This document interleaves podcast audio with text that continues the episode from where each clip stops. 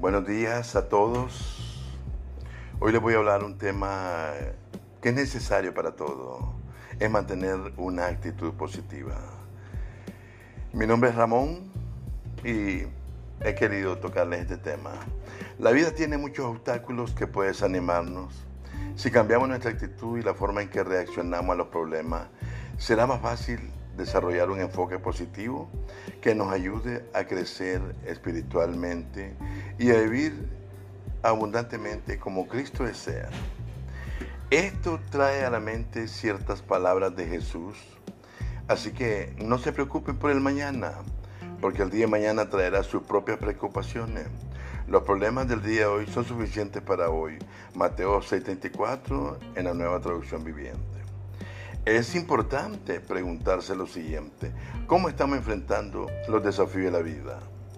Tal como un miembro me dijo, sabemos las maravillosas verdades de Dios, pero lo difícil es ponerlas en práctica.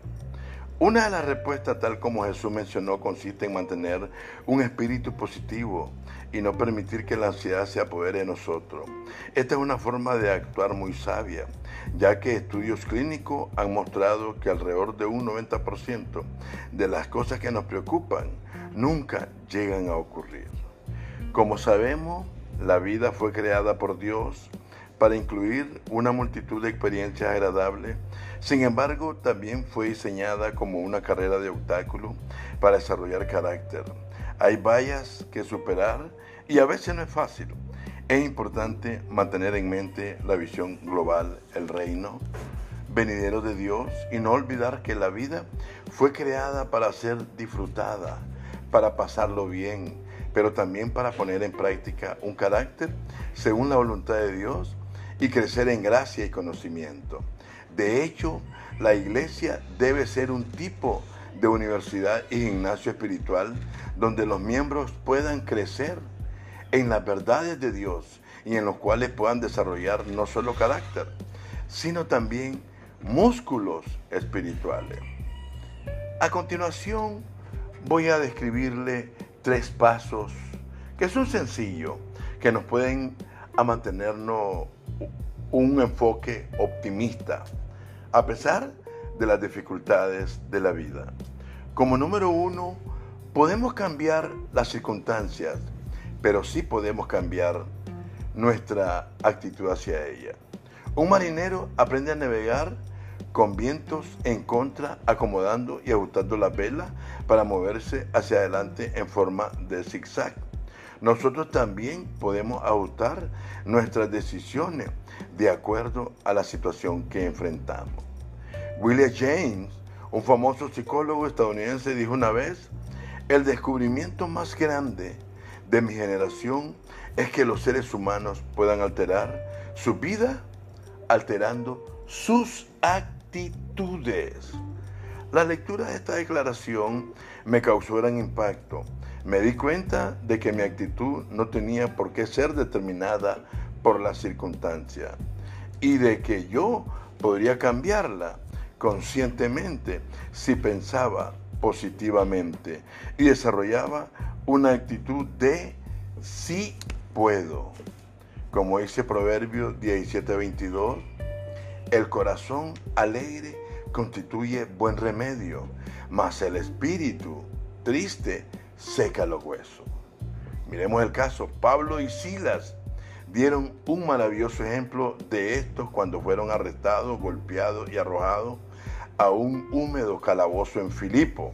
Sin embargo, la Biblia dice, pero a medianoche, orando Pablo y Silas, cantaban himnos a Dios y los presos lo oían. Eso sale en Hechos de los Apóstoles 16, 25.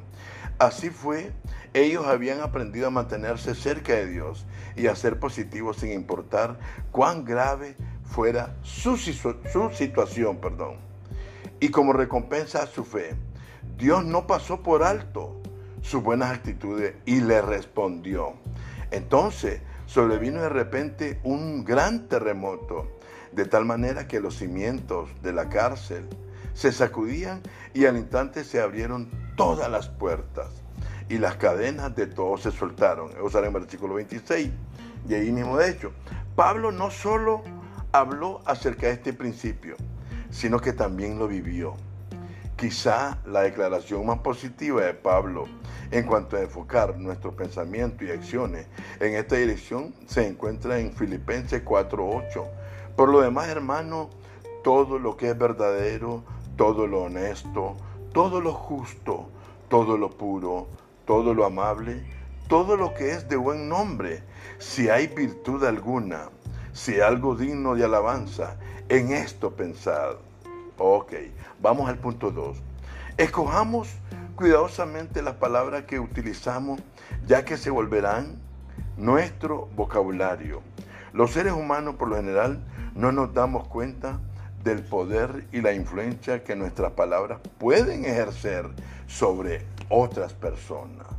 Miremos ahí en Proverbios 18, 21, nos advierte, la muerte y la vida están en poder de la lengua, y el que la ama comerá de su fruto.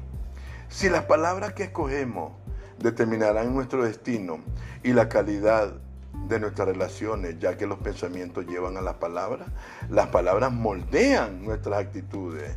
Nuestras actitudes se traducen en acciones y nuestras acciones determinan resultados. El uso de palabras negativas y derrotistas muy posiblemente lo llevará al fracaso, mientras que las palabras triunfadoras lo llevarán a la victoria. Solo piensen en las palabras que Winston Churchill utilizó para levantar el ánimo de la gente durante la Segunda Guerra Mundial. Él siempre hablaba de superación y nunca de renuncia o entrega. En uno de sus famosos discursos se puso de pie y simplemente dijo, nunca, jamás, jamás, jamás, jamás, jamás se rindan. Nunca se rindan, nunca se rindan y nunca se rindan. También es importante aprender a utilizar palabras contacto y diplomacia en nuestras conversaciones, lo que prácticamente se ha convertido en un arte perdido. Este principio es muy importante tanto en el matrimonio como en el de la familia. Uno de mis dichos favoritos dice así, frecuentemente la diferencia entre un matrimonio exitoso y uno mediocre consiste en no decir tres o cuatro cosas Proverbios 15:23 nos dice, el hombre se alegra con la respuesta de su boca y la palabra a su tiempo. ¿Cuán buena es? Anthony Robbins, un famoso orador motivacional, dijo una vez, las palabras que vinculamos a nuestra experiencia se convierten en nuestra experiencia. Las palabras tienen efecto bioquímico en el cuerpo. Cuando usted usa una palabra como devastado, va a producir un efecto bioquímico muy diferente que si dice estoy un poco decepcionado. No es difícil apreciar el impacto de esto cuando la gente no habla. Por ejemplo, si alguien le dijese, creo que no está en lo correcto, en vez de está mintiendo, ¿no tendría usted una respuesta bioquímica diferente frente a ambas afirmaciones? Ese mismo proceso ocurre con las palabras que usamos en nuestro interior, pero desafortunadamente estamos menos conscientes de su impacto. Recuerde su vocabulario, dice mucho acerca de usted, por lo que escoja palabras positivas en vez de negativas. Y cada vez que pueda, rodéese de gente optimista. Vamos ahora a la parte última, la 3. Considere la adversidad como un desafío y una oportunidad para podar sus ramas secas y crecer. Proverbio 24:10 dice, si fueres flojo en el día del trabajo, tu fuerza será reducida. La adversidad nos convierte en personas mejores y más fuertes. Por ejemplo, el año pasado, Andy Murray logró ser el primer inglés en ganar el torneo de Wimbledon en 77 años. Antes de ganar este famoso torneo, el Grand Slam. Cierto reportero dijo lo siguiente acerca de su excelente desempeño en el Abierto de Australia 2013. Sin duda alguna, la buenísima y madura actuación de Andy Murray en la semifinal del Abierto de Australia el viernes fue culpa en parte de Roger Federer. Si Federer no hubiera dejado la vara tan estratosféricamente alta para el tenis masculino en la década del 2000, el joven Andy Murray pudo haberse dormido en sus laureles, pudo haberse contentado con seguir mordisqueando barras de caramelo, engullendo soda e invirtiendo en horas de práctica, pero no en la calidad de su juego. Si Federer no hubiese hecho llorar a Murray en una serie de finales del Grand Slam, dejándolo lleno de dudas y frustraciones, tal vez este nunca hubiera sentido la necesidad de transformarse voluntariamente en semejante espécimen físico. Quizás nunca hubiese maximizado su velocidad y su servicio ni hubiera derrotado su nefasto y agotador hábito de quejarse de sí mismo, de su equipo de asistentes y de los caprichos de un deporte incompatible con las exigencias de un perfeccionista. Pero un compromiso a medias consigo mismo y con su juego simplemente no hubiera sido suficiente en una época que había pertenecido a Federer más que en ningún otro hombre. El resultado quedó a la vista para él y para todos los que observaron cómo en una fría noche de viernes Murray avanzó a la final del Abierto de Australia, después de haber derrotado a Federer en 5 sets.